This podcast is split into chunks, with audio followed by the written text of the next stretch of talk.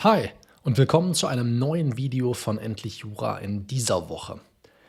Wie du unschwer erkennen kannst, geht es um Europa und die Dassonville-Formel. Und warum habe ich dieses Video ausgewählt? Naja, ich muss wirklich nur in den YouTube Analytics schauen, was ihr so eingebt und sehe, viele landen auf meinem Kanal weil sie nach Dassonville-Formel suchen. Und da liegt es natürlich auf der Hand, dass ich auch explizit ein Video zu dieser Formel mache und kann dich dann im nächsten Schritt weiterverweisen auf andere Videos, die ich rund ums Europarecht auf dem Kanal bereits produziert habe und veröffentlicht. Aber ich will nicht vorweggreifen, wir steigen gleich ein. Bevor du jetzt sagst, ah, jetzt hier so ein Video reinziehen, kann ich das Ganze nicht irgendwie auch ein bisschen effizienter machen? Natürlich, wenn du lieber lesen willst, kannst du dir eine kostenlose schriftliche Zusammenfassung dieses Video herunterladen, indem du einfach auf die Videobeschreibung oder aufs Kommentarfeld navigierst und den Link dort anklickst. Ich bin sicher, ich werde jetzt hier auch nochmal eine Infokarte einblenden und zu deiner Rechten siehst du schon, wie das Ganze dann aussieht. Diese Zusammenfassungen sind wirklich so konzipiert, dass du in drei Minuten oder weniger mit ihrer Hilfe wiederholen kannst und dir daraus natürlich auch eigenständig Karteikarten oder sonst Notizen erstellen kannst. Die Dassonville-Formel muss in ihren Grundzügen von allen Examenskandidatinnen beherrscht werden. Da führt kein Weg drum herum. Und warum müssen wir uns mit dieser Formel überhaupt befassen? Nun ja, die Grundfreiheiten des AEUV und ihre Durchsetzung sind Pflichtfachstoff im Überblick. Und soweit Kenntnisse im Überblick verlangt werden, müssen einem Prüfling lediglich die gesetzliche Systematik, die wesentlichen Normen und Rechtsinstitute ohne vertiefte Kenntnisse von Rechtsprechung und Literatur bekannt sein. Grundkenntnisse rund um die Dassonville-Formel werden jedoch vorausgesetzt und deswegen werden wir heute auch darüber sprechen. Was genau erfährst du dazu in diesem Video? Kurzer Fahrplan. Wir schauen uns die gesetzliche Systematik an, wo eigentlich hin mit dieser Formel. Wir gucken uns die Formel genauer an und überlegen, welche Konsequenzen ergeben sich daraus für deine Klausur und wie spielt sie nun zusammen, diese Formel, mit der Keck-Rechtsprechung, auf die wir natürlich auch noch kurz eingehen werden. Die Dassonville-Formel erklärt, was unter einer Maßnahme gleicher Wirkung im Rahmen von Artikel 34 AEUV zu verstehen ist. Und das habe ich dir jetzt einmal hier versucht zu strukturieren, aufzubereiten, zu systematisieren, könnte man sagen. Wir wollten ja auch über die gesetzliche Systematik sprechen. Also hier oben hast du das AEUV, ja, oder die AEUV, die Verträge jedenfalls, dein Ausgangspunkt der Suche.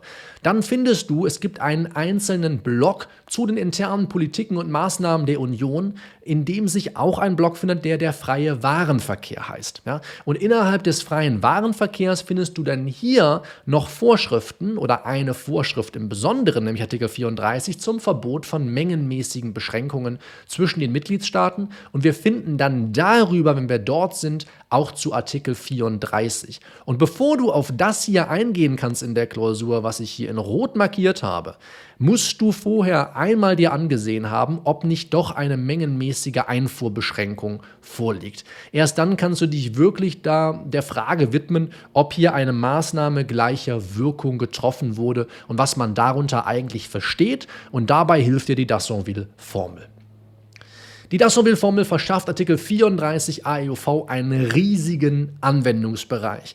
Bevor wir darüber im Einzelnen sprechen, müssen wir uns fragen, wo nimmt die Prüfung eigentlich ihren Ausgangspunkt? Und bis heute ist Ausgangspunkt der Prüfung, ob eine Maßnahme gleicher Wirkung im Sinne von 34 AEUV getroffen wurde, die weite Dassonville-Formel.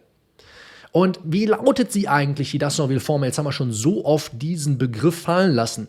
Eine Maßnahme gleicher Wirkung ist nach der Dassonville-Formel eine solche, die unmittelbar, mittelbar, tatsächlich oder potenziell den Binnenhandel behindern kann. Natürlich ist damit der europäische Binnenhandel gemeint. Und dir wird vielleicht schon aufgefallen sein, wie wahnsinnig weit, das haben wir ja zur Linken schon gelernt, wie wahnsinnig weit diese Formel nach Dassonville ist. Und du kannst das gedanklich so ein bisschen mit dem modernen Eingriffsbegriff verknüpfen, den du vielleicht noch aus dem zweiten Semester, als du dich mit den Grundrechten befasst hast, kennst.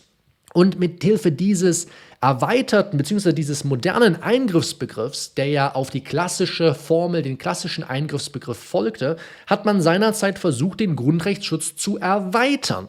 Wie wir gleich sehen werden, ist mit der Dassonville-Formel ja nicht das Gleiche passiert, denn eigentlich genau das Umgekehrte, wenn wir gleich über die Keck-Rechtsprechung sprechen, wirst du sehen, worauf ich hinaus will. Hier sollte also beim modernen Eingriffsbegriff der Grundrechtsschutz erweitert werden. Hier ist der Begriff natürlich auch derart weit, dass ich einen weiten Anwendungsbereich für Artikel 34 AEOV habe. Aber damit war der EuGH wohl nicht ganz einverstanden.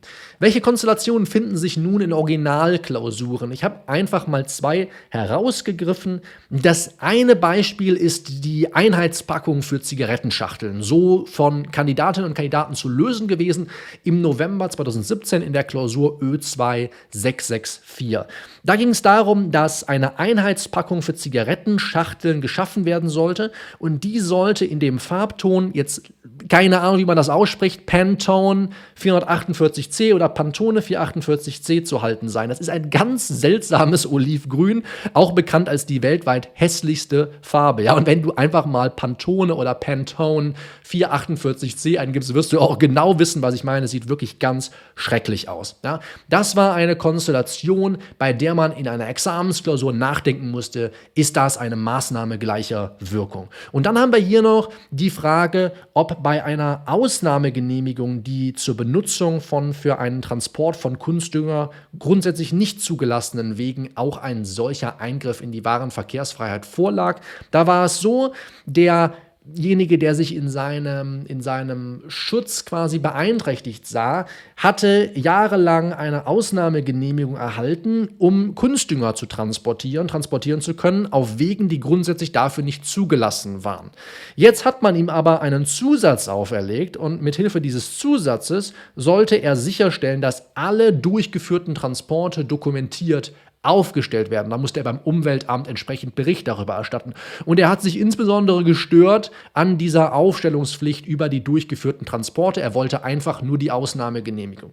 Und da muss man sich natürlich auch fragen, mussten sich die Kandidatinnen und Kandidaten im Oktober 2013 in der Ö1623 auch, ist das ein Eingriff in die wahren Verkehrsfreiheit? Und diese Beispiele, das ist mir ganz wichtig zu betonen, sind jetzt nur illustrativ. Ja, deswegen blende ich dir hier diesen kleinen Sticker ein. Das sind nur zwei Original-Examensklausuren, die sich mit der Frage, was ist eine Maßnahme gleicher Wirkung und wie spielt die Dassonville-Formel damit zusammen, beschäftigt haben. Es gibt natürlich noch zig andere, die ich dir jetzt hier nicht alle aufzählen will. Ich will dir nur einen Einstieg ermöglichen, damit du siehst, okay, so könnte das in einem Fall dann entsprechend aussehen. Die Dassonville-Formel bedurfte einer Einschränkung, haben wir eben gesehen, um Artikel 34 AEUV nicht uferlos auszugestalten. Da muss man natürlich die Frage stellen, warum hat die Dassonville-Formel den Schutzbereich überhaupt derart ausgeweitet? Naja, die Dassonville-Formel erfasst ja auch alle mittelbaren und sogar rein potenziellen Behinderungen und hat damit eine gegebenenfalls willkürliche Prognoseentscheidung ermöglicht. Wenn wir hier auf die letzte Folie zurückgehen, dann siehst du hier eine Maßnahme gleicher Wirkung unmittelbar, mittelbar, tatsächlich tatsächlich, potenziell, also extrem weiter Bereich, der hier angesprochen wird. Und dadurch hat man natürlich sich gefragt, okay, wenn es potenziell sogar den europäischen Binnenhandel behindern könnte, dann treffe ich damit faktisch eine vielleicht auch willkürliche Prognoseentscheidung und sehr, sehr viele Maßnahmen sind in den Schutzbereich, in den Gewährleistungsbereich von Artikel 34 AEUV gefallen. Das hat also dem EuGH nicht so gut gefallen. Er hat reagiert und zwar wie? Er hat die Dassonville-Formel dann teilweise wieder eingeschränkt und zwar durch das sogenannte Keck-Urteil oder im sogenannten Keck-Urteil. Und die Dassonville-Formel, die haben wir heute hier und das Keck-Urteil, die Keck-Rechtsprechung, die habe ich in einem anderen Beitrag bereits beleuchtet. Das werde ich dir jetzt hier nochmal in einer Infokarte einblenden. Da muss man sich fragen, die Dassonville-Formel, gilt die denn eigentlich für irgendwas noch weiterhin? Ja, muss man sagen, für Marktzugangsregelungen gilt sie uneingeschränkt fort. Das heißt, auf die Keck-Rechtsprechung musst du immer dann nicht eingehen, wenn die Maßnahme erkennbar nicht lediglich Verkaufsmodalitäten betrifft, sondern den Marktzugang selbst behindert. Auf die Keck-Rechtsprechung nicht eingehen, wenn die Maßnahme erkennbar offensichtlich nicht lediglich Modalitäten des Verkaufs eines Produkts betrifft, sondern den Marktzugang selbst behindert. Ich komme schon gar nicht in den Binnenhandel, in den europäischen Binnenhandel rein. Das ist damit eigentlich gemeint. Und Marktzugangsregelungen sind also solche Vorschriften, die den Marktzugang regulieren. Komme ich in den Markt rein, weil sie etwa Anforderungen an Waren hinsichtlich ihrer Bezeichnung, Form, Abmessung, Gewicht oder Verpackung stellen. Wir haben eben über die Einheitspackungen für Zigaretten gesprochen. Das könnte also ein Fall davon sein, dass ich mit diesen Verpackungen schon gar nicht an den Markt rankomme. Sollte ich also eine andere Verpackung haben wollen als die, die der Staat mir jetzt offensichtlich vorgibt. Vergiss nicht, dir die schriftliche Zusammenfassung dieses Videos herunterzuladen. Du siehst zur Rechten, wie das aussieht. Ich habe dir das also in der Videobeschreibung und im Kommentarfeld verlinkt. Ist super einfach damit zu wiederholen. Ich gebe mir wirklich Mühe, das so knapp wie möglich, meistens auf einer oder anderthalb Seiten zusammenzufassen, was ich hier sage. Da musst du dir das Video in der Zukunft nicht nochmal reinziehen, kurz vor deinen Examens oder Zwischenprüfungsklausuren oder wann auch immer das Europarecht dir das nächste Mal begegnet, hast du dann jedenfalls hier eine komprimierte Zusammenfassung zum Dassonville, zur Dassonville-Formel zum Urteil und weißt auch, was du daraufhin dann anklicken musst, nämlich das Video, das ich dir jetzt hier einblende, das sich mit der wahren Verkehrsfreiheit im Besonderen beschäftigt. Ich wünsche dir viel Erfolg mit diesen beiden Formeln in deinen Klausuren. Wir sprechen uns hier nächste Woche auf dem Kanal wieder. Mach's gut, bis dahin, ciao.